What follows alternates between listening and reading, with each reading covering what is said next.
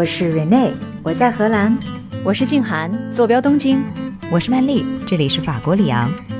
我的夜晚是你们的白天，可就算相隔万里，也不妨碍咱们聊天呀。欢迎收听时差八小时。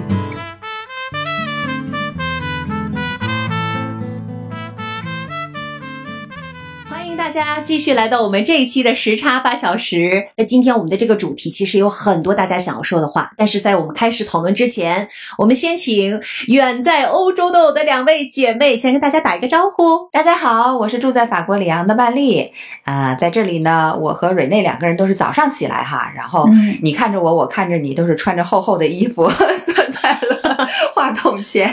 蕊内，你那边是不是也是进入秋季了？是的，大家早上好，我是住在荷兰阿姆斯特丹的 Rene。正如曼丽所言，我今天已经套上了我最粉红色的一件 hoodie，因为秋天真真实实的来到了欧洲啊！我这边这两天又热了起来，我们的那个九号台风已经过去了，所以现在艳阳天又回来了。我跑步的时候又觉得热的不得了了。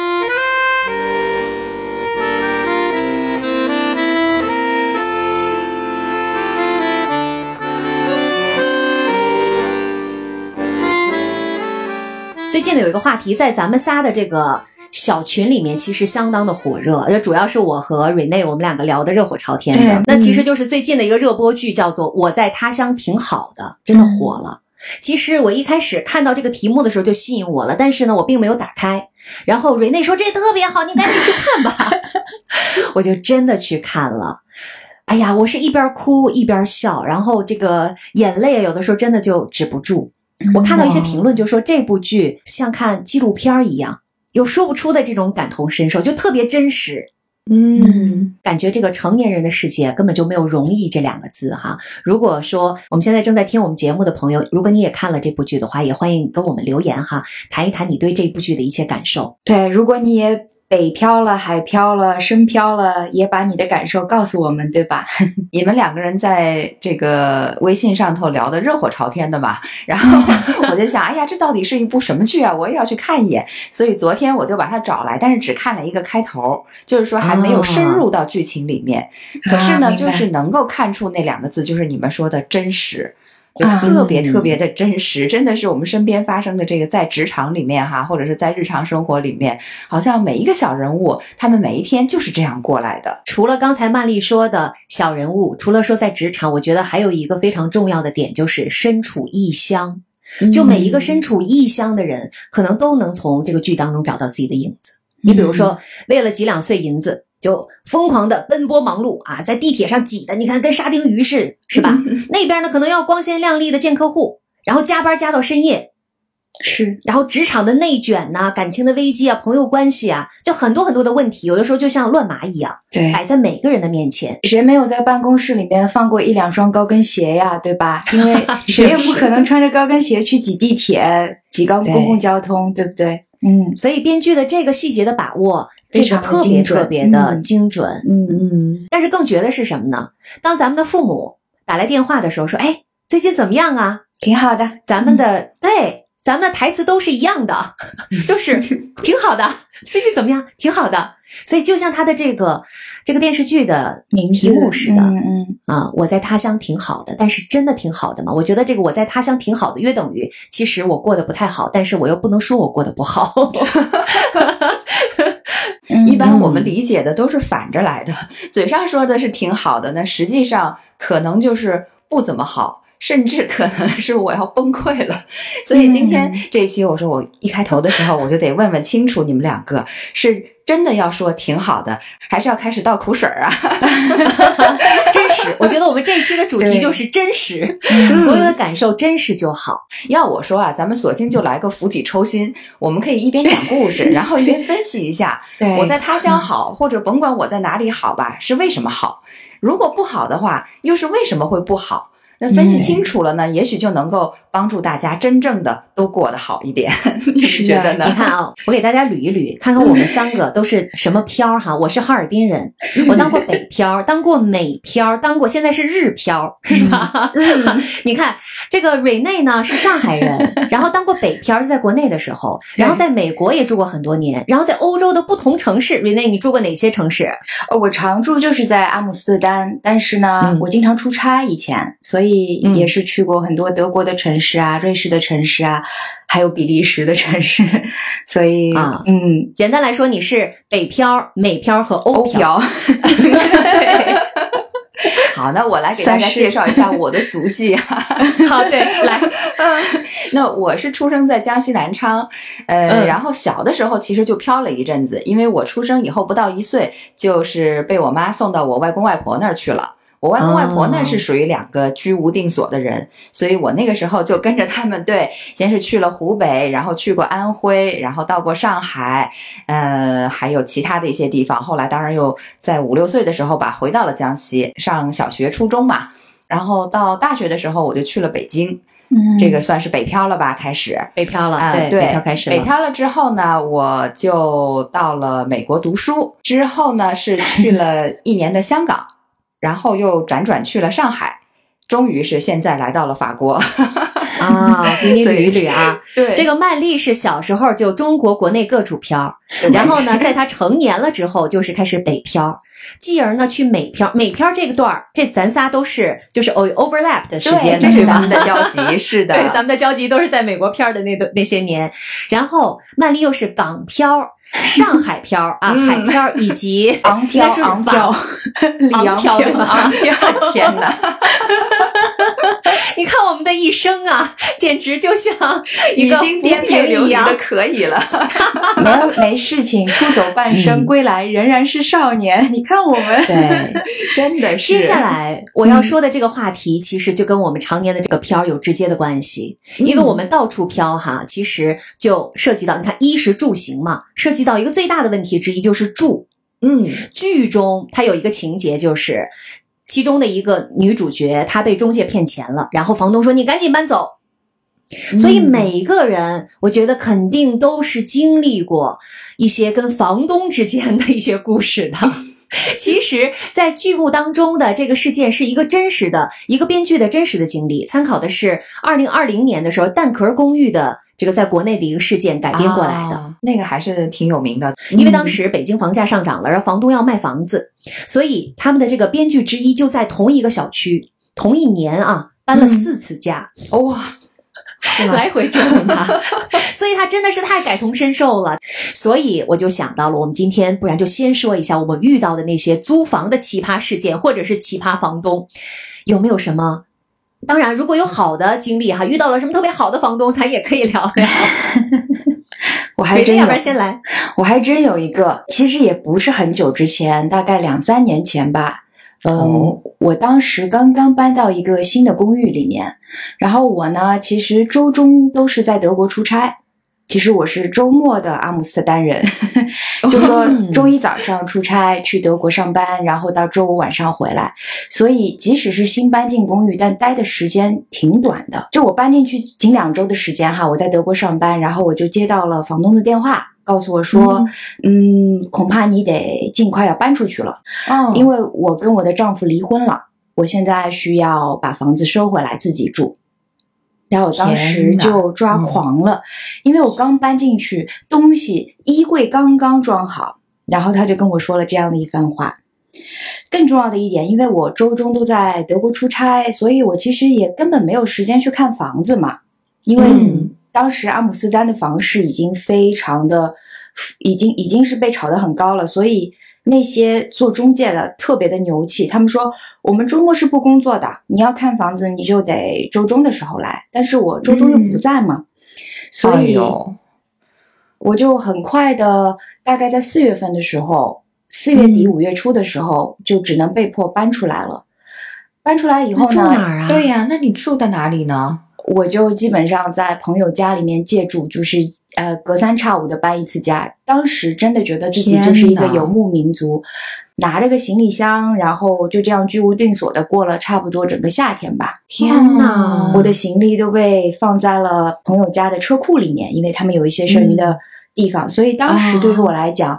家的意义就是那几个纸板箱，然后我还得自己拿一个小本本记下来，几个箱子在谁家，对对几个箱子在谁家。是的嗯，那就奠定了我一个想法，说不行，我一定得有个家了。所以呢，我很幸运，在那一年同年就买到了房子，然后就有了我现在的这个家。对于我来说，这一切都太珍贵了。我也非常的感谢嗯当时帮助了我的很多的朋友们。如果那段生活教会我什么的话，那就是很多的生活的现状是流离失所的，但只要你能够安心的去相信，说明天会好起来的，可能也不是那么的糟糕。我很感谢当时买到了房子，因为就在过去的两三年的时间里面，阿姆斯特丹的房价涨了 至少百分之三十以上。我现在再去买房子，我估计就买不起了。所以那个房东其实还是间接的帮助你下了这么一个决心，对吧？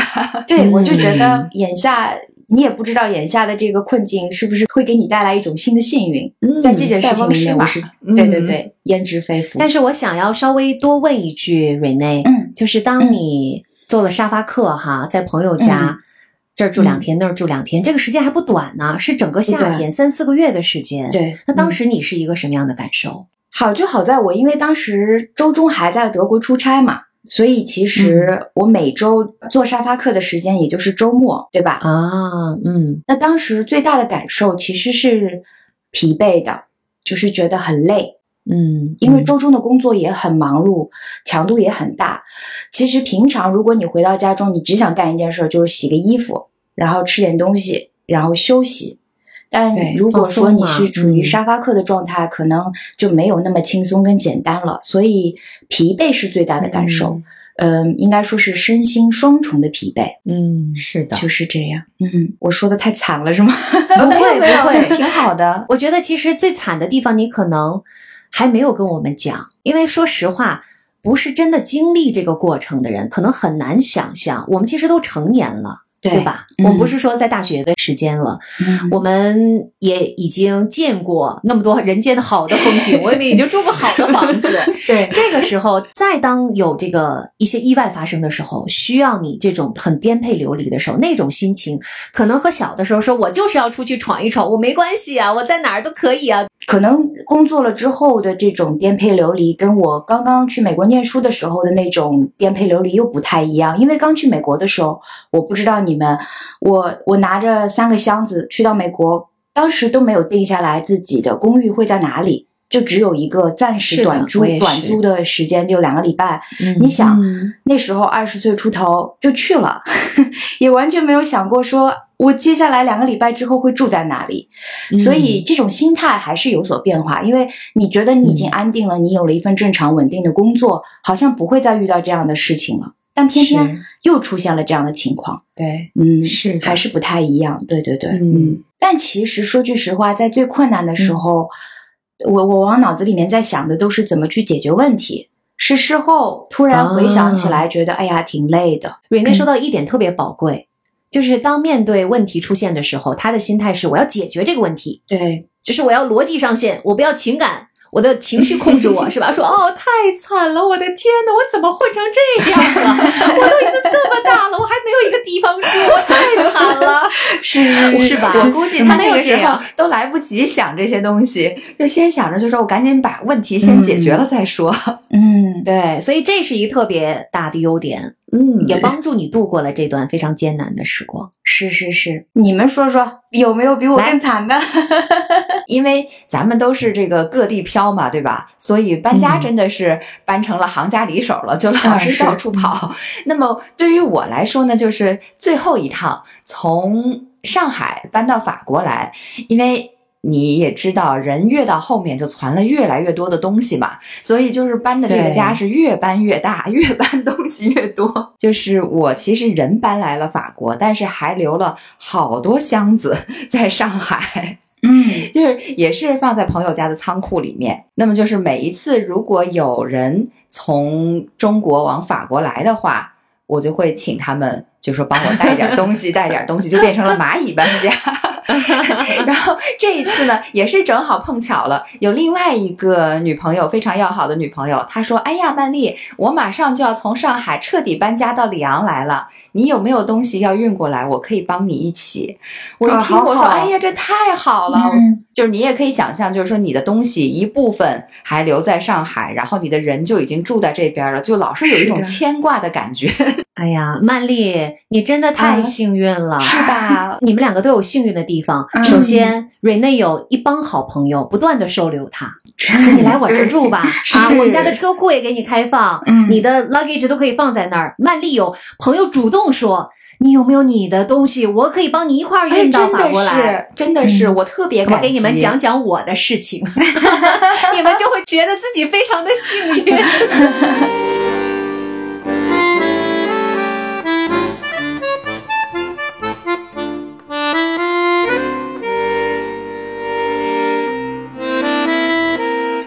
我呢也自认为我这个人缘还是不错的，所以我在从中国搬到美国去读书的时候，我的一大堆东西呢，就有一部分放在了我一个同事家，他给我保存的特别特别的好，他单独辟出来一个房间来给我放我的东西。嗯，后来又让他的司机帮我寄到我的老家去，哎，这是一个特别好的人。但是另外呢，我又有一些比较 personal 的东西放在了另外一个朋友家，因为我想说，哎呀，都放在一个地方，可能太占用人家的这个空间了。嗯嗯嗯，结果这个朋友他自己在搬家的时候，我的这些东西、哦。他就留在了原来他的租的这个房子里面，啊，就被房东给扔掉了。都是你，而且都是你最 personal 的东西是吗？都？是我最 personal 的东西，我在大学期间的所有的照片，哎呦，我在中国的所有的一些，比如说我的笔记啊，我的一些日记本都是非常 personal 的，都是有纪念意义的东西，嗯。有纪念意义的，嗯然后全都被扔掉了。嗯。但是最最奇葩的是，这个朋友他把我的这些东西都丢了哈，他没有跟我讲，他用的是什么方式呢？他失联了，就是我联系不上他了，他把我拉黑了。那你后来怎么知道你这些东西是这样一个 被因为我们是？很多年的朋友，我们是大学同学，啊，中间有共同认识的好朋友嘛，也在美国读书。嗯。哦。当时呢，我这个好朋友他就要回中国，我说你去帮我问一问，我联系不上他了，嗯到底怎么回事儿是吧？嗯后来他回来之后跟我说说特别抱歉，他跟我说你的东西他全都丢了，找不到了。如果你需要赔偿的话，他可以赔你一笔钱。天哪！哎呦天哪，哎呦，这件事情教会我一个道理，就是那些东西曾经对我那么重要，我把它特别特别的小心翼翼的放在一个我当年觉得我非常信任的人的那儿。那十年的我在北京的上学的时光，我在北京的工作的整个十年的记忆，其实就全都丢掉了，就是纸面上的证据啊，全都丢掉了。嗯但是它会永远在我的心里，而且所有的那些漂亮的衣裳，后来我就安慰自己说，也许我根本就不需要他们吧，也就跟他们挥别吧。这是 对遇到的一个啊，一个当年的这样的一个朋友哈。再说说房东，在美国遇到的第一个房东哈，她呢是一个美国老太太，白人老太太，说话很凶，哦呦，就是那种底气很足的那种白人老太太，你能够想象出来。嗯。它的这个公寓呢蛮小的，然后基本上由于它的地理位置非常好，所以年年都是出租给这些留学生的，或者是附近的、哦。我们这个学校的学生的，都是 Georgetown 的学生来租他的公寓，所以他的公寓不、不愁租。嗯嗯。我刚住进去两三个月的时间，那个时候你想我们九月份到美国吧，嗯。到大概十月份的时候，期中考试左右，我就发现我的脖子这个地方特别痒痒，哎呀，我就在那儿挠。然后有一次跟我的一个师姐 Bed bug 维内太有经验了是什么？bed bug，bed bug 床虫，床虫在那儿挠，她说你怎么了？你你这怎么起了一圈的这个小红疙瘩？而且那疙瘩比较大，对它不是那种小的。就像连着的蚊子块是吧？就就对，哎，特别准确。我说，哎，怎么美国到十月份还有蚊子啊？我说特别痒痒。嗯然后我那个师姐很有经验，一看就是被咬过。她说：“哎，你过来我看看，你这好像是 bed bug，你赶紧跟你的房东联系一下。”这个特别难去除。而且一般我们就普通的那个杀虫剂是杀不了它的，必须是专业的呵，杀虫公司才能来杀。嗯，然后一般都是在旧家具呀、在什么旧床垫儿啊什么这个底下隐藏着。然后我就给我那个白人老太太打电话，嗯我就跟她讲，我说我怀疑有可能是这样。我的一个朋友告诉我，我说您能不能请一个杀虫公司来看一下？嗯，她的第一反应就是，我的家具都非常好，你们这些留学生，你们刚刚从中国来，是不是你们带过来的？而且你们经常出去捡那些垃圾，嗯说是不是你们自己拖回去的？产生了这个问题。我的家具非常好，但实际上他的家具旧极了，他从来这么多年就没有换过，特别特别的旧。天哪，嗯那段时间正好是我的第一个 midterm，嗯我要考经济学，要考统计学，我一边挠对吧？自己记得，一边挠 记得我讲过吧？是。然后又给他打电话，他又是这样的一个态度。然后我有个小室友，他呢比我年龄小很多，刚刚大学毕业。我说咱们怎么办？他说啊，静涵姐，我也不知道，你看怎么办？我也不知道。然后一边说一边挠自己，对吧？他也有所以给咬了。所以不单单是你，就整个家里面全部都是家里都有 contaminate。哎对天哪，嗯是，的。后来我说那不行啊，咱们还得跟他沟通啊，我就每一天给他打电话。但是呢，就出现一个情况，因为第一个是我准备期中考试，压力特别大，嗯嗯，再加上我只要一在学校学习超过晚上十二点，那个班车就没有了，我就回不去了。嗯而且其实说实话，我有点害怕在家里住，我就一想，我一躺下我就睡不着觉，就想说那些 bug 不知道什么时候就爬过来，又开始来咬我来了，我就很害怕。嗯然后后来我就带了个小毯子，在学校的我们的 computer lab 里面，系里面的 computer lab 里面，两个椅子一搬，拿个小毯子这么一计。算机房。哎呦嗯天哪，我说，哎，这个其实虽然是难受了点儿啊，但是至少不会咬，也还行嘛。嗯，呵，这么艰苦，后来，嗯后来跟他几番的沟通之下，他终于派来一个杀虫公司。然后那个杀虫公司人家有专业的这个仪器嘛，一检测就说，哎，你这儿有，你那儿有。嗯，然后说确实好，他说今天我们会给你杀虫，杀虫了之后，你要把你所有的东西能洗的东西，全要拿到高温的嗯热水里面去烫一遍、洗一遍、嗯烘一遍。你们知道吗？接下来我就把我的几个大箱子，我大概当时有四个大箱子，里面全都是衣物哈，嗯全都拽出来，然后去洗，去我们楼下的洗衣房洗，一锅一锅的洗。然后都烘干了，拿上来，它全都是全都是甩开的，对吧？嗯特别多，就摊在我们家的沙发上，摊在我的床上，看到那些衣服，然后就心想说我在干嘛呢？而且一锅一锅的洗，我就一直在那儿洗衣房里面等，等到了半夜，它还在洗，还在烘，嗯还有一锅还没洗完。嗯嗯，然后我的 midterm 就是在两天之后，还什么都不会。啊，那就是我在嗯美国遇到的第一个在住上面遇到的一个小小的挑战吧。嗯嗯，当时肯定也挺艰难的，虽然现在说起来比较云淡风轻。你想，我嗯去美国读书的时候，我已经二十八了，就是我在中国其实住的也挺舒服的。这是为什么？嗯我刚才跟蕊内说，我说我们其实是在工作之后在面临面临的这种挑战，有的时候心态上会嗯会不太一样。嗯我那时候到了美国去租房子，我因为自己要付所有的生活费和学费嘛，是我自己的积蓄，所以我就为了省点钱，我就跟那个小姑娘租的是一个一室一居，嗯我就住在客厅里面，她住在房间里面，嗯所以我的这个房租比她低一百美金每个月。嗯我就为了省这一百哦块钱，就住在厅里面。然后我的那个房间里面有一个小窗户，是直接通到厨房的。所以嗯只要我的室友一做点好吃的，饭哎呀，我的那个房间里就充满了富裕方美食的味道。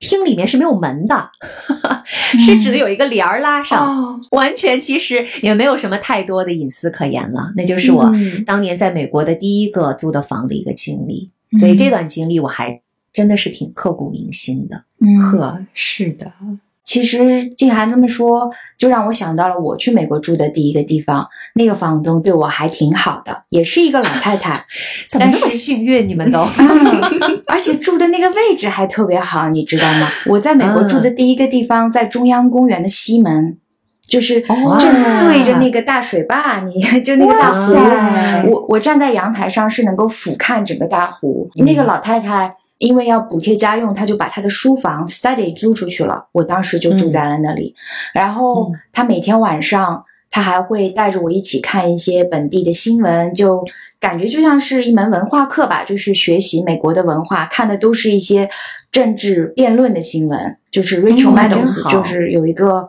特别有名的嗯，MBC 的一个记者，他就做的这档节目。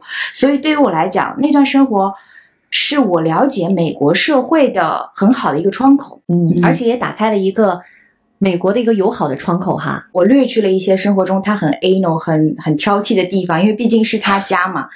这个，但我都他有一些什么样的挑剔的点？就比如说，中国学生做饭跟美国人做饭不一样嘛，对吧？我们可能我虽然嗯吃的很清淡，但是相对于美国人很多做法，吃生菜的那种做法还是有一些些油腻，我们会开油锅啊之类的。那嗯我用的餐具什么其实都是他的嘛，因为我是 homestay，所以。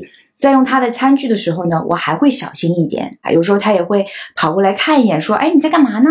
嗯，你用这个东西要小心一点呢。”这些小细节还是会有。是但我都可以理解，因为嗯嗯，他把自己的家开放给一个陌生人，虽然他知道你是哪里的学生，但是对于他来说也挺挑战他自己的那种生活状况的嘛。是的，嗯是的，这个倒可以理解，就是还属于 reasonable 的范围之内。对是是是，还有就是感觉自己又多了个妈妈嘛，嗯，奶奶应该说、啊。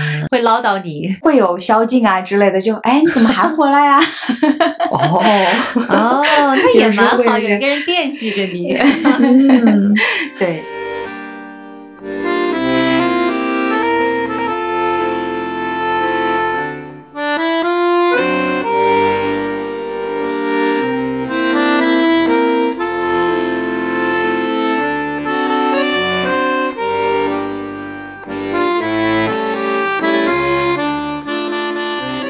我其实也想跟你们探讨，因为我有很长一段时间有一个心理，就感觉家乡回不去，嗯人在他乡又不是家乡的这种感觉。嗯因为从家乡离开太多年，当每当回到家乡的时候，应该是最亲切的，但是你会觉得，哎呀。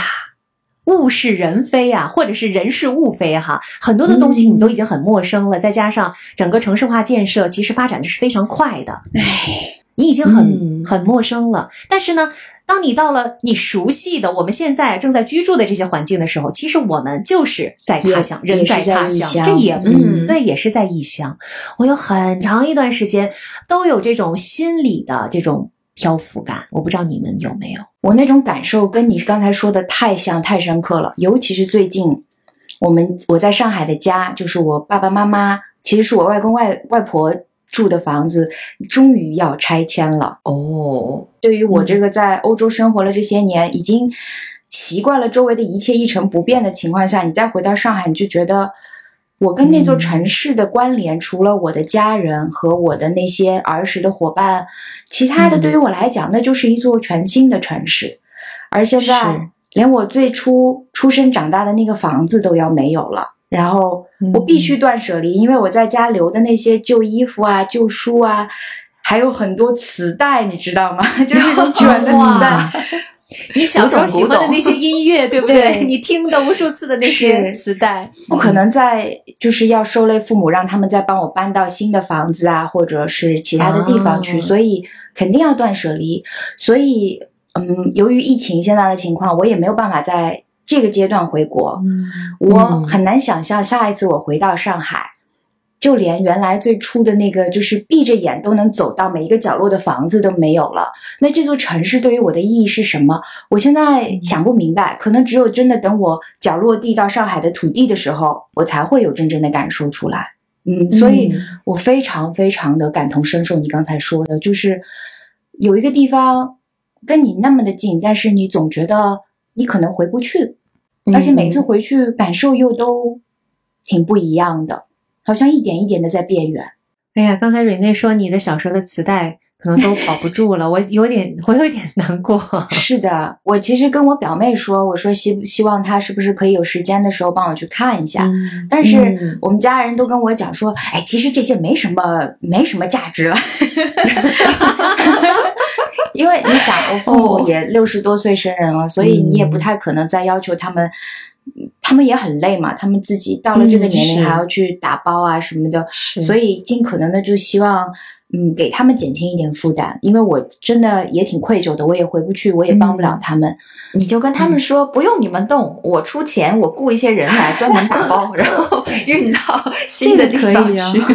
啊，这个主意不错。嗯嗯嗯，哎，是嗯。还是可以找到这样的服务的，我觉得现在应该哎一定都有现在对一定有，嗯对，一定。但是静涵说的这种感受，在这个事情里面，尤其是就是最近嘛，所以我就越发的会有这种感受。有时候夜深人静的时候，就在想，嗯，如果真的要回去，我回得去吗？哎呀，关于这个问题哈，我是这样想的，因为我从小的那个足迹，我不是刚才给你们介绍了一遍嘛？我小的时候就到处飘，对，所以我这个人比较好的地方就是我不太有这种固定的家的概念，因为我从小就是到处走来走去。但是比较不好的地方呢，也是从小就不太有家的概念，就好像一直就没有找到过家，不知道家在哪里。我其实也很想定下来，但是就觉得好像始终也没有定下来过。那最后呢，我的感觉是。有一句话啊，苏轼他好像有一首词，他写的就是“此心安处是吾乡”，对就是说啊，你心安的地方就是你的故乡。那心安，我就在想，心安到底是一种什么样的感觉？最后我就认为，心安是一种安全感。嗯那么这种安全感，它必定是有原因的。那么能够让你心安的原因，追根究底的话，无非就是人、事、物三种，对吧？嗯要不然就是说，有你感觉到信任、亲近的人，可以是你的亲人，也可以是你的爱人，或者是朋友。要不然的话呢，就是事情，嗯、让你为之去追寻的事业，你就可以就是全心、全身心的投入到这里面去，那你可能就安心了，对吧？你一直有一个信念在这里。对，那还有一种呢，就是物。嗯，物如果说的俗一点的话，我们现代人很多人最喜欢也最现实的，对，就是钱。但是如果不可能三全其美的话，至少你能够占着其中的一两样，也许你的心里就会感觉安定一点。刚刚曼丽说到了安全感，嗯这部剧当中也提到了安全感。曾经有一段这样的话哈，他说：“什么是安全感？嗯是努力筑起的高高的围墙吗？是无论多晚回家都为你亮着的那盏灯吗？是银行卡上那一行缓慢增长的数字吗？嗯可能都不是哈。嗯可能安全感应该是一种相信，就是相信，哪怕是来自于陌生人，也会有一个善意，相信你在那个人的心中就是不可替代的，相信我们自己有抵御任何风险的能力。我觉得最后的这一点是很重要的，安全感是自己要给自己的，这个是归根结底的一个最根本的一个地方。我非常的认同信。念非常重要。对嗯我现在生活当中最大的一个感悟就是两个字：信念。安全感可以说很多，但最简单的就是一句话：要相信生活，相信自己的努力呢会给自己带来更好的结果，相信遇到的人都是真诚并且值得信任的，也相信如果你自己真诚待人的话呢，最终能够化解很多的遗憾啊、误解啊，并最终获得这种所谓的精神上的自由。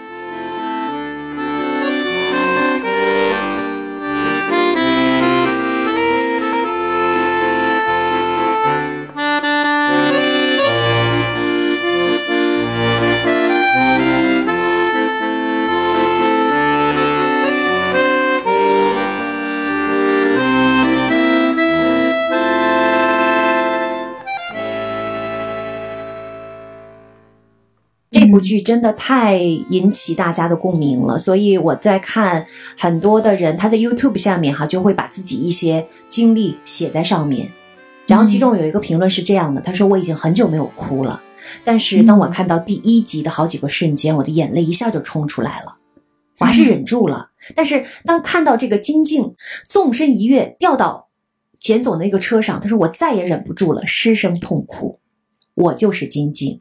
他们经历过的，我全都经历过，甚至比他们经历的更多。嗯今年二十八岁的我在深圳失业已经两百多天了，没有爱情嗯，也回不了家，卡里只有三千多块钱，父母不知道，而且他们也一定不可能资助我。成年人的崩溃不是在某个瞬间，而是在无数个瞬间。有的时候走在路上，看着眼前的世界，觉得这个世界真的好美呀，晚霞很美，那对情侣真的好般配呀，那个家人真的好温馨和睦啊，那个女生她们怎么那么无忧无虑啊？那为什么她们这么美好，而我如此狼狈呢？我想喊救命，可是不会有人听到，也不会有人来救你的。哎呀，我看了这个观众的这个分享哈，我真的觉得。心都要碎了，我真的觉得好心酸，对，特别特别的心疼。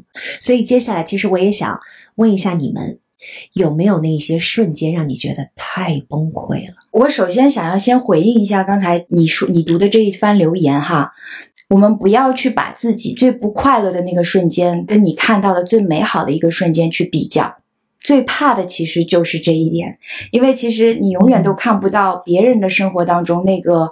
让他抓狂的样子是什么样的？因为大家都会在，比如说马路上啊、社交媒体啊，去把自己最美好的一面表现出来，但那不是生活本身。是，我们应该想一想，我们永远都看不到背面那张在哭泣的脸，跟我们其实没有二致。前面静涵在引述的那一段话里面，让我感触比较深的一句，就是说，我们不是在某一个瞬间崩溃。而是有无数个点上，你都会崩溃，是压死骆驼的最后一根稻 草。没错，它其实是一个积累的过程。是的。那我其实感觉崩溃的发生啊，就是巨大的事情来临的时候，你反而可能不会当场崩溃，你会先要想着，就是说先把这个问题解决了，或者说对，先把这个时候撑过去。但是呢，它就压在你的心里，然后慢慢的积累酝酿。一直到后面，可能发生一件很小的小事，都会引爆你所有的情绪，然后你就真正的崩溃了。其实，如果说到崩溃的瞬间，我现在能想起来的，就是比离得比较近的一个哈，嗯，这说起来有点搞笑了。呃，我是一个典型的路痴，就完全不认方向的那种。但是呢，之前无论是在北京还是在纽约，因为那里的路都是井字形的嘛，横平竖直的。而且是正南正北的，非常好认，所以我就没有觉察出来自己的这个缺点。后来到了上海，朋友们，尤其是瑞内，你这个上海人，你也知道上海的路，那都是各种形状、各种方向的都有。嗯嗯，这也就罢了。然后我自己所在的办公楼呢，它是一个圆柱形，然后周边它是一个圆形的，把它围起来的。那么一楼呢有两个出口。我这个人就傻到什么程度？我上班都有一两个月了，还是没有搞清楚哪个出口是我回家该走的那一个。所以某一天晚上，我又加班加到很晚出来，我就迷惑了。再加上可能那天工作压力比较大哈，对，现在已经不记得是什么事情了。疲劳了，对，已经很疲劳了。再加上在那之前还有很长的一段时间。就是被各种事情围绕着，反正就是处在一个比较低迷的状态下。于是那天在自己的办公楼下。这么简单的地方都迷路了，我就突然崩溃了。天气也比较冷，然后周围呢，因为已经夜很深了嘛，静悄悄的，一个人都没有。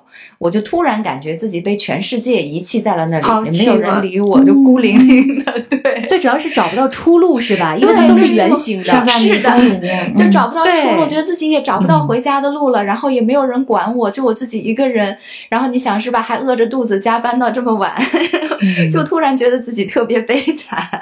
嗯，就那么一瞬间，对，好像是眼泪就要涌出来的那种感觉。你就说悲惨到什么程度？就觉得我哭都没有人看，反正也没人会心疼，算了，不哭了，省省眼泪吧。真的是，你这样一说，我想到了我刚刚到纽约的一个经历。因为我记得我当时因为要去念书了嘛，你你以前工作都是公司的电脑，你要去念书了，你就自己得备一台电脑。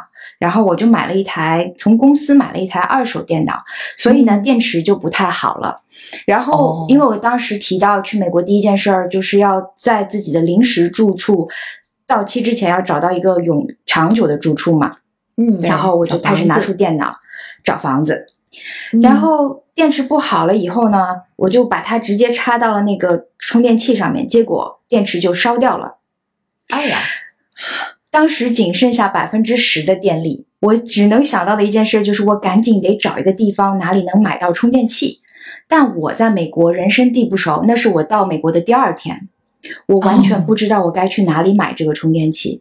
我当时就记得我自己抱着那台电脑，站在纽约最繁华的时代广场的中心，就感觉四周全都是乌乌泱泱的人跟高楼，但我却完全的不知道我接下来该干嘛。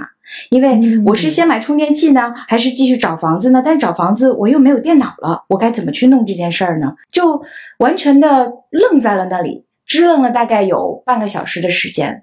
然后我记得当时在国内的一个朋友给我打电话，他说：“嗯，你应该想，你现在一不小心就到就来到了这个世界的城市的中心。人家不是常常说，嗯，纽约是 the city of the world，对吧？就是世界的中心就在纽约。但是我我当时就在想，我可能也感受不到那种兴奋跟愉悦，因为我满脑子都是问题，怎么样去解决问题？那个瞬间 in the city of the world。对的，就那种感觉。然后嗯我相信那个可能是我这些年离崩溃比较近的一个点吧。然后我就记得有一个路人很好的告诉我说：“哦，你可以去一个叫做 Radio Shack 的地方，然后不用不管你是什么样的电脑，嗯它有那种万能充电器。我就记得我在美国刷的第一笔卡就是九十九元的万能充电器。当年的崩溃瞬间的，有一个幸运之处，就是遇到了一个美国小哥，而且这个小哥给你指引了一个正确的方向，解决了这个问题。所以还是信念感，就是你就像你刚才说的，嗯录到的，哪怕是一个路人，也还会给你带来一丝希望吧。我听了刚才 Rene 的这个故事，我就觉得，就是说你这个故事还是挺治愈的，其实就是是一个很温暖的故事。那 我就想到，对，其实就是事情都是有两面性的嘛。那他有嗯崩溃的这一面，其实他也有很温暖的那一面。有可能就是说，出现一个陌生人，他给你一点点善意，你这个故事嗯就忽然反转过来了。对那我也想分享一个这样的小故事哈，就是有一天我在也是在美国的时候，那会儿呢，我因为住的地方离学校还比较远，学校不是在这个纽约嘛，然后在曼哈顿的那个比较高的位置上面。那我当时还住在新泽西那边，就是吧是要过一个河，对，嗯，但那个时候呢，我是买了一辆二手的旧车，你这样比较方便交通。那一天就是着急开车去上学，开出来的时候就感觉好像不太对呀、这个车怎么有点抖，抖抖抖，我也就没没在意，因为我着急嘛，赶时间，快迟到了。结果开着开着，这车越抖越厉害，越抖越厉害，然后后面就开始有一辆车在逼我摁喇叭。我以为是我这个车抖的就妨碍他了，是吧？然后我就加了一点速，往前冲了一下。这一冲不要紧，就觉得呼的一下，从后视镜里就看到一个什么玩意儿飞到后面，我就刹了车，刹了车，然后就是下来看，因为这车抖的已经不行了。后面那辆车它也停下来了，我就发现我这个车右前胎豁然的就。整个外胎都没有了，只剩下了一个轮毂在那里，还冒着点 烟，真的真的好危险。是的，当时我都吓傻了，不知道怎么办好啊，对吧？你自己开到半路上抛锚了，这你不是抛锚了，抛胎了，然后你就 站在那儿，就虽然现在曼丽是笑着在说的，但当时的心情肯定是吓坏了。就是第一是车已经抖成那样，第二是下车之后发现轮胎不见了，只剩轮毂了。就脑子里一片空白，真的是一片空白，不知道该干嘛。然后后面车上呢，就是好像是一辆吉普车，然后一个先生，一位男士他下来了，而且是一个华裔。然后这个人走过来就很严肃的跟我说：“说你这样很危险的，你知道吗？你这 你这个开车，我刚才试图摁喇叭引起你的注意，但是你没有明白我的意思。”你以为他按对我喇叭是让你快一点儿？对 我以为他按喇叭是催我，但其实人家是好意提醒我，就是你得下来看看或者怎么样。然后我就傻傻的说：“哦，那那我现在该怎么办呢？” 然后那个人看了看我，然后说：“那你知道怎么把这个车，比如说送到修理厂或者怎么样吗？”嗯我说：“我也不知道啊，我还着急上课呢，我我现在我都快哭出来了，当时真的快哭出来了。嗯肯定会哭出来，又惊又 怕，对吧？是，但是那个人呢，他看了我一眼，他居然就跟我说：“说来，咱们想办法把你这个车开到旁边的这个小岔路里面，那里有个小院子。”他说：“你嗯车上有没有备胎？我给你把备胎换上，我会换备胎。嗯嗯，然后我当时就觉得哇，这简直是一个救星啊！对，嗯然后可能是他的车上还有工具吧，什么千斤顶什么之类的，反正一通操作，他就把我这个备胎给换上了。嗯，然后他一边弄还一边摇头，他说：“你这个简直是太不可思议了。”他说：“你知道吗？真的太不你的那个可思议了轮胎就飞到了我的那个车窗前面，天哪，这个太危险了，就太可啊怕了。对这件事情，我相信曼丽以往讲这个故事的时候，大家可能有的朋友会说：“哎呀，那肯定是因为你长得漂亮，人家才来帮 你的我的。的天，人家根本没看见我长什么样，好吗？就看见一个车胎先飞出来了。”我想说，就是当然，曼丽是非常非常有魅力的，但是另外一方面，曼丽肯定也是遇到了好人。绝对是遇到了好人。在美国的时候，就会更加的孤立无援一些，因为我们是留学生嘛，又什么都不懂是的，，是的，对环境嗯又是完全不知道应该怎么处理，所以这个时候，但凡有一个陌生人能来搭把手，能来，这真的是对于曼丽来说，这真的是救星来了啊。绝对是，saver life 嗯。saver。所以那天我真的特别特别的感激，留电话了吗？得？不得了，嗯，没有留电话 话，但是我问了一下人家的名字，我还记得那个人叫 Simon，在听节目的朋友，啊谢谢 Simon 啊。是，我是终生感谢 Simon 的大恩大德，是 这真的是要感谢，这真的是要感谢。是，然后他真是帮我换完轮胎以后，他也什么都没有说，就拍拍手，然后意思就是说你自己路上小心点儿。然后人家很潇洒的就回到他的车里，然后就开车开走了。从此以后，当然也再没有见到过 Simon，、但是心里真的是一直一直，每当回想起来就特别的感激他。好人有心人，对吧？举手之劳，对但是带给我们的可能真的就是把我们从崩溃的边缘给拉回来了。嗯，是是的是的，嗯你就一定要相信，说无论他有多么泥泞，你怎么样，你在那个，你哪怕你就不动，比如说你这这就是在一个沼泽里面，哎呀，你说我走不了了，我觉得不要沉下去，哪怕咱慢一点，实在趟不动，咱停下来，是吧？人生当中，我觉得有的时候可以 pace 可以慢一点，就停下来也没关系，对，也没关系，然后想但是你相信，一定过得去。一定能走得过去，我觉得这是大家真的是一定要有的一个信念。就有一句话不是说的吗？世界和我爱着你。有时候嗯真的觉得，在这个时代，很多人都需要听到这句话。千万不要觉得对这个世界就是一个孤岛。是的，而且就是遇到了这样的事情以后，我就会时刻提醒自己，就是说，如果我自己在路上遇到了某一个路人，嗯我力所能及能够帮他的时候，我肯定会伸手去帮一把的。对对对因为你不知道你一点小小的善意，也许可以就让人家减轻很多负担，或者就是说能够给人家很多的力量和支持。也许我们就变成了别人的 Simon 了。对的，嗯，是的。而且我听过一个说法，就说这个世界其实它是一个大大的环，对的然后你给出去的东西，最终都能够回到你身上，让所有的这些特别好的、特别善意、特别有爱的东西就流动起来，这个真的很好。从前初识这世间，万般流连，看着天边似在眼前，也甘愿赴汤蹈火去走它一遍。如如今走过这世间，万般流连，翻过岁月不同侧脸，猝不及防闯入你的笑颜。我曾难自拔于世界之大，也沉溺于其中梦话，不得真假，不做挣扎，不去消化。我曾将青春翻涌成她，也曾时间弹出盛夏，心之所动，且就随缘去吧。其实刚才我们说到了，说成年人的崩溃不是一个瞬间，是很多个瞬间、啊。但是好多时候嗯其实是、都是从没有人倾诉开始的。我相信咱们可能以前都有过类似的经历，比如说夜深人静的时候，哎呀，你说有点什么事儿，就真的就在心里面就搁不住，实在是太闹心了，你就特别想找人聊聊，然后你就打开手机。就开始翻，你翻了一遍又一遍，可能 你说到底找谁说呢？你就这么晚了是吧？跟谁说合适呢？嗯，因为我们这一代人都没有兄弟姐妹，我们有的就是朋友。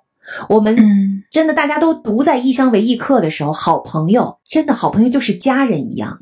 所以接下来我想问问你们，有没有像亲人一样的朋友？他们又是嗯怎么支撑你们的，或者是怎么互相支撑的哈？我的树洞可能不是一个人，是一群人，嗯 因为我觉得人生的状态一直是在变化的。你想，我们搬家这么多次，有的朋友可能就不在身边了，对吧？会有时差呀，会有距离呀，等等原因就把我们给分开了。那这个过程当中，其实我也失去了一些人，无论是因为误会啊，嗯或者是这谁辜负了谁，谁也说不好。我只能说，珍惜眼前还在你身边的这些人，因为他们都太可贵了。所以我说，不是一个树洞，而是很多人在一起，在某一个崩溃的瞬间，你突然想到了谁，或者说在某一个愉快的瞬间，你突然想到了谁。我现在嗯在教会自己和实践在做的就是，嗯，把把自己身边的这一群在你身边的朋友，都用你最真诚的心去对待他们，在你有问题的时候就告诉他们，嗯，在他们有问题的时候，你也愿意倾听跟帮助。就对于我来讲，这是一个不可或缺的群体。嗯这一个群体在我们这些独生子女的这个状况里面，嗯，太重要了。另外就是，除了自己的朋友之外，亲人也很多。尤其是这是这两年，我突然之间意识到，跟我一起成长的那些表兄妹们，其实我们有很多很多 可以聊，量是吧？非常非常，因为可能也是疫情，因为我没有那么经常的回家了，反而让我跟他们的联系更近了一些。我觉得是 rekindle 的 relationship，、发现其实复盘之后我们有很多共同点，所以不单单是朋友这个群体，还有我们周围一起长大的那些不是真正的亲兄弟姐妹，但是是表亲或者是堂亲的这个嗯关系。像蕊内说的，我们可能走了这么多年，有很多的好朋友。我有一个好朋友，嗯我们可能这些年由于大家在不同的城市，然后不同的行业，大家可能有一些渐行渐远，或者说没有那么经常的沟通和联络。但是无论如何，每次我想到他，我都会想到有一次我在北京生病了，嗯然后我就找到他，因为我这个病可能有来的有点急，然后又有一点儿呃有点难哈，当时又不知道是不是要确诊啊什么的。那他有很多的一些医生的朋友的资源，他说你别着急，我来帮你找医生，我来帮你安排。嗯我是一个女性朋友，我的大学同学，她就帮我嗯非常快的找到了医生，然后陪着我一块儿去看病。看完病之后，把我送回家，然后每一天都过来给我煮面吃，给我煮粥喝。哦她不是一个这样的人，她是一个大大咧咧的女生，她不是一个非常细腻的一个人，但是他那段时间一直在照顾我。每次我想到他，我都会想到他曾经拉着我的手说：“不要怕，我在手术，不要怕，嗯我在外面等你。真的，虽然平时彼此联系的可能也不是太频繁、太多，但是有些时候真的状态也不一样了。对，就你如果是在嗯必要的时候，你一个电话打过去，你就会发现还真的是有那么一些人，你需要他的时候，他就能够出现。然后是要人有人，要钱有钱，对吧？就随时能够支援你的那种，你就会感觉特别的好。神仙有情，要人有人，要钱有钱。对啊，要钱有钱的，这这挺好的。我我为什么会说到这一点呢？是因为我前一段时间啊，我的父母他们在国内就突然说我们要买房子，然后要买房子也就罢了吧，还没有现金，然后就 逼着我去给他们筹钱，就也是父母是可能年纪大了，然后嗯他们就还没想清楚，自己钱还没有到位，就已经把合同签下来了。这不就等于是倒逼着你要赶紧在对固定的时间里面把这个钱都筹到位嘛？嗯我也是属于没有办法，就只好就是硬着头皮说给我国内的朋友打电话，因为我自己人在国外，很多钱也都转成了欧元，对吧？也不是人民币了，转不回去就转不回去了，没有办法弄。嗯。然后我的朋友们也是特别好，二话不说就说啊，你要多少钱，我能给你多少多少，我就现在就转给你。然后什么收据啊，什么乱七八糟的，什么借条啊，根本就问都没有问一声，就说他对你表现出来的这种信任，然后他能够给你的这种支持，真的让你很感动。嗯。而且就是说，父母要买房，它不是一笔小数目嘛，所以你可能得跟几个不同的人去借不同数目的钱，然后都凑在一起给到父母，然后你自己再慢慢的去还钱。但是就是说，在这种时候，这些朋友们真的是雪中送炭，所以我特别特别的感激。嗯，然后你就会发现，身边真的有很多这样很好的朋友，他们就是你平常跟他们联络其实也不多的，然后这种时候他二话不说，他就直接就能帮到你，他就把钱给你了。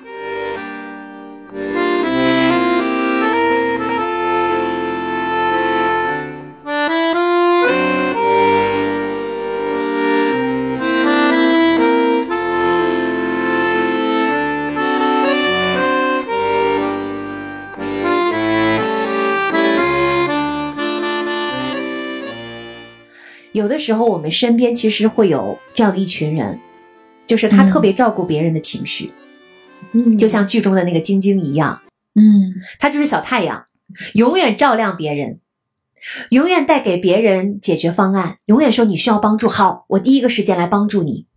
但他们自己呢，在这个剧播出了之后，我看到很多的一些留言，就说其实你不要忽略笑口常开的朋友。他的笑容背后可能很脆弱，他可能习惯了听别人的痛苦，但是我们可能忘了，他也需要被安慰、被关心。嗯，是的，我非常同意。嗯，而且静涵，我也想到了，就是从另一个角度来讲，就是那些晶晶们也不要硬撑。因为就是他们自己，其实因为他一直表现出一副开心果的样子，他的家人、他的朋友。并不是不愿意去安慰他，可能人家根本就没有发现他需要安慰，跟我们从小到大的成长的经历跟教育有关系。因为可能我们就不太容易去表达自己的脆弱，或者说我们长大的过程中没有人教我们说，嗯，其实哭泣跟哭诉都是没有关系的。因为你想，你小时候哭的时候，爸妈说的最经常的一句话就是不许哭，勇敢一点。是，对，你确实你想一想。想象一下自己从长从小到大长大过程当中，有多少次周围的人、周围的亲人朋友告诉你勇敢一点，但其实我们不是为了每一个时刻都需要勇敢的。当你失去了朋友、失去了亲人、失去了工作，这种在心理学上来讲，其实都是创伤。我们不需要一直都盯在那里。如果说我们能够都知道，其实表现出脆弱也是勇敢的一部分的话，可能大家也不会那么的。想要去盯在那里，只是为了微笑而微笑了，对吧？是的，嗯、我提到晶晶，我刚才忽然想起来，我自己其实就说了，像我这个人就是那种 对不太想跟自己的亲近的人说的，对。但是你看，我比较幸运的就是我之前都会恰巧的碰到一些陌生的人，他们就会给我一些很温暖的瞬间，有的时候真的一句话就可以是一根救命稻草，就把你给捞回来了。嗯，所以无论如何，就是说一定要给自己找到一个能够发泄的口子，让这种负面的情绪都流出去，那你的心情就可以慢慢平复，就这个创伤也可以慢慢的去重新长好。我有时候也在反过来想，对，如果对方开始跟你吐苦水，你做好准备去倾听对方会告诉你的一切吗？是不是可以给周围的人一种环境，就会让他觉得你告诉我吧。我一个不会去 judge 你，不会说评判你做的好不好。我有的时候会觉得人生的悲喜并不相同。当然，刚刚我说的是我们其实要照顾自己身边的朋友的一些情绪啊，嗯嗯嗯我们也要更打开自己。但有的时候我也在想，如果我真的把自己的烦恼一股脑的倾泻给别人，那对我的朋友这样公平吗？他真的想要听我的这些烦恼吗？因为我们觉得的烦恼，可能不一定是他能理解的。你看，比如说我们三个人在美国的这种经历，我们可以互相理解，说：“哎呀，对呀。”但是如果你讲给另外一个朋友听，他可能会说：“嗨，谁让你当初去的，是吧？谁让你辞职去美国的？” 我们不说，往往就觉得我们说出来的会给对方造成负担，但是我们不说是我们的责任，他对方听不听是他们的责任。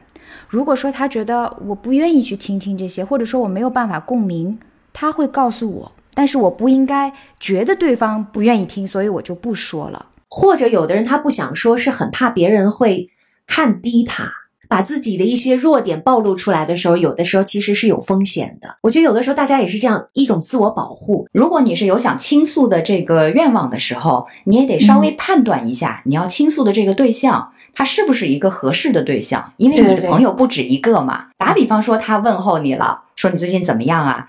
那你就要想想看，他是真心的在关心你，还是说这只是一个表面上的一句客气话？有了一个基础的判断之后，你如果真的有东西想要倾诉，你再去跟人家说，我觉得这样会嗯比较有效果。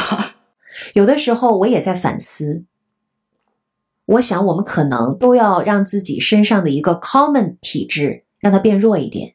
有的时候可能更好的一个倾听者，就是不去对 judge 别人，不去给太多的自己的 personal 的这种意见，而只是说我就是一个倾听者。你的好，Rene 最近太棒了，哎呀，为你开心呐、我对吧？然后那你不开心，我就听而已。我不会给你太多的建议，大部分的时候，大家其实是需要的是一个倾诉的一个对象，是一个树洞，对，而不是说我需要一套解决方案，对吧？是的，我更不需要别人来教我怎么做，来 judge 我说，你看你，我告诉过你吧，你就做错了吧？有时候我们在遇到问题的时候，真的需要的只是一个情绪的出口。作为倾听者，我们也需要站在对方的角度去想一想，他想要的是什么。如果你不清楚他的意图，直接问他。其实有很多的这种什么抑郁啊，或者说比较悲剧的结果，都是因为有话没有说出来，然后全都埋藏在心里，然后慢慢慢慢的就酿成了不可挽回的后果了。是的，其实说到抑郁，我有一个自己很 personal 的经历，我应该是没有在节目当中讲过。别说在节目当中，可能在我的朋友或者是我家里人可能都不太知道。上一次我来日本居住的时候，我跟我先生当时我们想说就来日本短居住个半年，因为他当时有一个啊、有一个短期的项目。结果呢，嗯我来了之后呢，就意外了，就就怀上了。然后那个时候我心想说啊，怎么就在这儿就怀孕了？我在日本生娃吗？嗯医生说 push，我都听不懂，我这怎么生呢？嗯，其实当时不知道，可能就有一点点，应该叫做孕期的这个抑郁，有点 depression，、哎尤其是当了解荷尔蒙的水平也会变化，对对吧？嗯它变化非常剧烈，再加上我在这儿语言不通，没有朋友，而且环境非常的不熟悉，是一个嗯巨变，环境的巨变。我当时嗯心里除了这些的影响之外，还有一个坎儿，就是我在这儿无所事事，我觉得我是在浪费我的人生，浪费我的生命。然后我想，我在美国那么辛苦的读了一个书，然后又找了个工作，我也很喜欢，结果就把我给掳到这儿来了。啊！而且这不是我想要的地方啊，我也没有办法发挥我的价值，我连个工作也没有，我就每一天在家里面就是一个无所事事的一个一个人。我在干嘛？嗯我这不在浪费生命吗？所以那一段时间抑郁到什么程度啊？抑郁到胎儿的发育已经在日本的胎儿发育的最低值。哦呦，日本的胎儿其实相比较这个中国的胎儿的这个 range 来讲，日本胎儿是偏小的。就我们中国一出生都七八斤哈，日本一出生都是五六斤，算是正常的。啊，医生给我检查完之后就有点担心了，他说哦我要给你找一个专门的专科医生来看一下你的这个胎儿的发育为什么这么慢。嗯，那个专科医生给我检查了之后，他就说说你是不是心理上有什么不高兴的事儿？我记得特清楚，一个日本的男医生会讲一点点英文。嗯我说有，我当时就崩溃了。他一问我，我唰眼泪就下来了，就崩溃了。就在嗯问诊的时候，然后他说：“这样，我们给你找一位呃心理医生。”哎呀，我在见着 counselor 的时候，就鼻涕一把泪一把的讲我整个的我其实内心的一个最主要的问题就是，这不是我想选择的生活，我要做的是有价值的人生。我在这儿就在浪费时间，但是实际上跟心理医生聊完了之后，没有太大的变化。我没有跟任何人倾诉过，因为我不知道跟谁倾诉，我不可能跟爸妈说，爸妈肯定会很担心，而且他还帮不了你。早告诉你不要做这个决定了吧？早不让你嫁给对吧？他 是吧？肯定啊，没有开玩笑，开玩笑。那他一定会非常担心，你也不可能告诉他。而且我没有跟任何的朋友讲。但是有一天，我突然机缘巧合之下读了一本书，这本书的名字叫《My New World》，一个新世界。嗯然后它当中就提到了一个概念，他说什么是时间？时间是我们人类给予它的一个概念。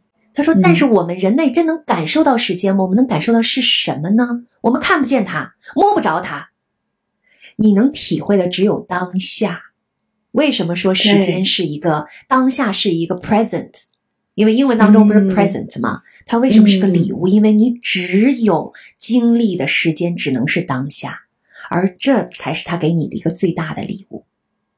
哎呀，我当时看到这儿，我茅塞顿开，我心想说，我一直以来整个的发育期间哈，我都在思索说，我就在浪费我的生命，我在干嘛呢？我什么都没干是吧？我嗯我没有珍惜当下的我的所有的这个时光，所以当我嗯明白了这一点之后，我立马整个的心情其实发生了很大的变化。那当然，后面的嗯阶段性的这个事情的结局，就是孩子在我的心情好转了之后，迅速的嗯长成长了的非常的好，对。哦然后心情好，胃口就好嘛。你胃口好的话，你整个的体重就增长的很快。这果然这个心理作用还是巨大的哈。巨大的，因为当时真的太抑郁了，就每一天恨不得都是以泪洗面，就恨呢，就说人生为什么对我这么不公平？我那么努力去美国读了个书，那么努力，我放弃了那么多东西，结果现在有什么呢？一无所有。嗯但实际上，我当时的自己并不知道我拥有太多东西了，而我儿子其实他就是一个给了我一个新世界，就是 my new world，这是一个特别强的隐喻。嗯，静涵说的这个概念，在西方的世界里面，现在被引用的很多，就是所谓的嗯 mindfulness。嗯，我刚才查了一下，叫正念练习，对吧？啊，对的，对的，它最重要的两个观点，一个就是要珍惜跟活在此时此刻当下，嗯，另外一个就是你要不加批判的去觉察自己和周围人的生活。你们的这种觉悟，好像，尤其是静涵，听上去有一点点像一种顿悟，就是你看了一本书以后，是的你因为你用“茅塞顿开”这个词嘛，是就是你一下豁然开朗了。但是顿悟这种东西，有时候真是可遇而不可求的。嗯就有时候你钻进了死胡同里面，然后你就哎呀，我就横竖从这里出不来。但是呢，我有的时候觉得，真的，你个人如果想要把一个观念打通的话，这真的是一种由内而外的，就是只有你自己能从里面把这扇门打开，你的境界应该就会升到了一个更高的维度。那你从此以后看世界的眼光都不一样了。其实我有的时候觉得，怎么去打开这扇门，无论是说帮自己打开这扇门，还是说帮助别人打开这扇门，真的还还挺困难的。我至今都没有找到特别好的方法。自己可以说就是一种顿悟，这也是机缘巧合，就碰运气的。我不完全觉得这种顿悟就是是一个运气，我觉得是我们心中存在的一个问题。嗯，尽管你一时之间没有找到答案，但是你没有放弃探索的这个过程。然后，当时机机缘都符合的时候，这个答案会出现在你面前。所以，不完全是运气，是需要你不断求索跟追寻的这样一个过程的。因为嗯在静涵寻找答案，我自己也是这样，就是在我们寻找答案的这个过程当中，其实你是做了很多的探索的，你读了很多书，嗯你看了很多别人的事例，然后你进行了很多思考，终于有那么一个瞬间，任督二脉被打通了，就是茅塞顿开。我非常。赞同 Rene 这一点。我为什么要说是运气呢？就是说回过头来看，像咱们这些人是属于比较幸运的，就是某一个点你突然通了，但是还有很多很多的人，他们至今都是没有通的。然后也有一些人，他们最终是选择了一个悲剧的结局也好，或者是怎么样，就是说他们其实是没有机会去打通这件事情的。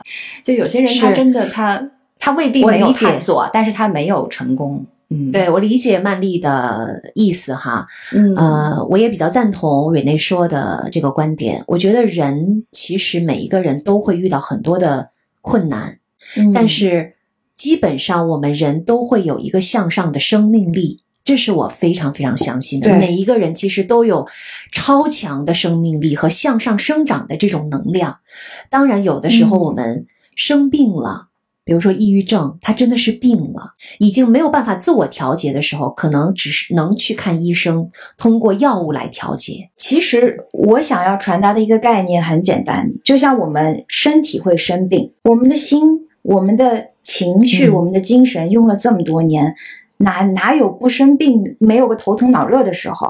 所以其实心理上的很多问题，就跟生理上生病是一样的。当然，也需要我们去恢复自己的心理的抵抗力，才能够更好的去抵御困难。而每一次病毒的入侵，其实都给了你一个机会，让自己的抵抗力再升级，打个怪兽。所以我们要正视我们遇到的这些情绪上的波动也好，或者说到了一定程度是需要一些医学的干预之类的。我觉得其实这都是挺正常的一个过程，我们需要正视它，呃，来增加自己心理的抵抗力。嗯，哎，我最后一个问题要问你们了。就是，其实我们刚才说了很多，在飘着的路上，很多崩溃的瞬间呐，不容易的时候哈，那是什么支撑着你们一直还在飘着？没有回家对吗？我们都没有回到自己的出生地，什么支撑着你们？其实我也经常在问自己这个问题。嗯，我也不知道我接下来会去哪里。说句实话。因为当我意识到家就在自己心里的时候，我的物理状况就没有那么重要了。我有我自己的生活在这里，嗯，也许有一天我的生活会把我引向更大的一个使命，或者是其他的一些目的，那我可能也就走了。所以，嗯，没有答案，其实对于我来讲，但是我觉得家就在心里，嗯，家就是这样，嗯嗯，曼丽呢？对于我来说，好像也没有什么支撑不支撑的，因为我也说过嘛，我生下来以后就是一个居无定所的状态，对，所以我一直是在路上，这是常态。对，就无所谓说走到哪里，因为在哪里都可以，没有什么太大的区别。那最重要的一点，确实是就是说，此心安处是吾乡。我就希望就是说自己不管走到什么地方，可以求一个心安。就是说，这个地方是有你在乎的人、在乎的事，然后喜欢的东西，有这些就足以。所以具体落在哪一个点上，其实无所谓。几年前，就是我刚才说我流离失所的那段时间，我常常在想，是不是这也是一个契机，我该搬到另外一个地方去了。但当时我就跟自己设了这样一个挑战：也许今天让你在某一个地方安定，是你最大的挑战。然后我当时就接受了这个挑战，所以，哎，你这个想法好。有的时候我们离开的理由可以找到很多哈，但是留下来的理由其实好像一个就够了。比如说志同道合的朋友，或者是美好的爱情，或者只是这个夜晚是属于我自己的。今天其实做这期节目呢，我在一开始的时候也跟我的两位好姐妹说，我说这期节目我不想卖惨，我们也不想要贩卖焦虑。是，其实呢，我们只是想说，跟所有的我们的听友哈，可以在聊聊这些事情的同时，可能大家会有一些共鸣，然后可能会给大家一些力量。我读到了这个剧的导演他说的一句话，他说：“生活当中我们总会经历不好的事儿，甚至有时候总是不顺，人们就会产生自我怀疑，就开始怀疑说，我是不是不合适啊？是不是我有问题啊？”但其实这是可能只是盲人摸象的一种想法，所以他想通过这部剧告诉大家，生活给你带来多少困难，可能就会给你带来多少快乐和成功。哎，我觉得他说的这一点的确是这样，因为生活永远是 A B 面的。我想分享我非常喜欢的一位诗人，十三世纪的鲁米，他是一位伊朗籍的诗人，他曾经写了一首诗，他的名字叫《Guest House》，我跟大家分享一下哈。生而为人，就像一间客居，每天早晨都有新的旅客光临，不管来者是歹念、羞愧还是怨怼。你都应当站在门口，笑脸相迎，邀请他们入内。因为对于任何来客，如果你心存感念的话，他们每一个都是上天派来的向导。我想分享的就是这首诗。嗯，是的，无论如何，生活的底色都是温暖的。在很久很久以前，你拥有我。我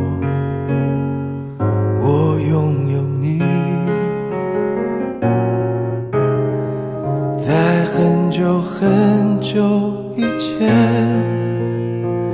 你离开我，去远空翱翔。外面的世界很精彩，外面的世界很无奈，当你觉得外面的世界很精彩，我会在这里衷心的祝福你。每当夕阳西沉的时候，我总是在这里盼望你。天空中虽然飘着雨，我依然等待你。这期节目因为时间的关系哈，可能到这儿就要告一段落了。我们下期再接着聊。嗯我是正在东京的静涵，我是住在荷兰阿姆斯特丹的 Rene。我是住在法国里昂的曼丽。下一期呢，我们会给大家带来一些更多、更精彩的话题。那也希望大家和我们多多的互动哦，也告诉我们你在想一些什么。是的，我在他乡挺好的，你好不好呢？也欢迎告诉我们。我们拜拜，下期再见。拜拜，下期再。见，拜拜。旅客朋友，列车前方到站哈尔滨站，前方到站哈尔滨站，请您提前拿好行李，等候下车。请您提前拿好行李，等候下车。我终于还是回到了这里，或许是缘分，或许是天意。我在这城市埋葬了太多的记忆，像它文明的冰雕般自古而美丽。我看着车站外形形色色，背着不同的包袱，有不同的喜怒哀乐。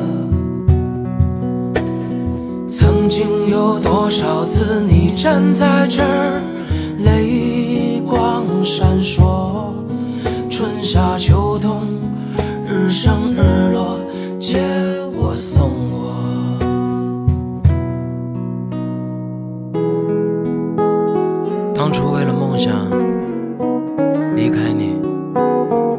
离开这个城市，飘了这么多年。没后悔过。我唯一遗憾的是，当初没带上你。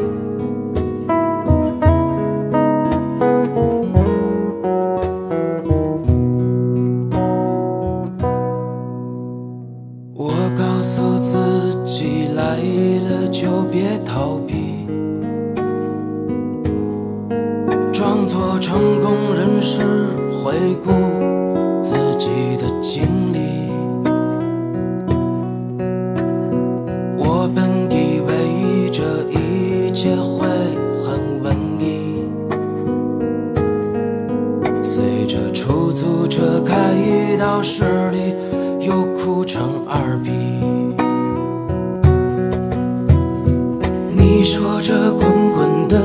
花墙里有你亲爱的哥哥，你说人生短暂，有幸福就要紧握。事到如今，我也如愿以偿，得到了想要的漂泊，可我无比怀念当初。有你的角落。着索菲亚上空飞翔的白鸽，想象着你幸福的被他抱着。曾经也说过我会带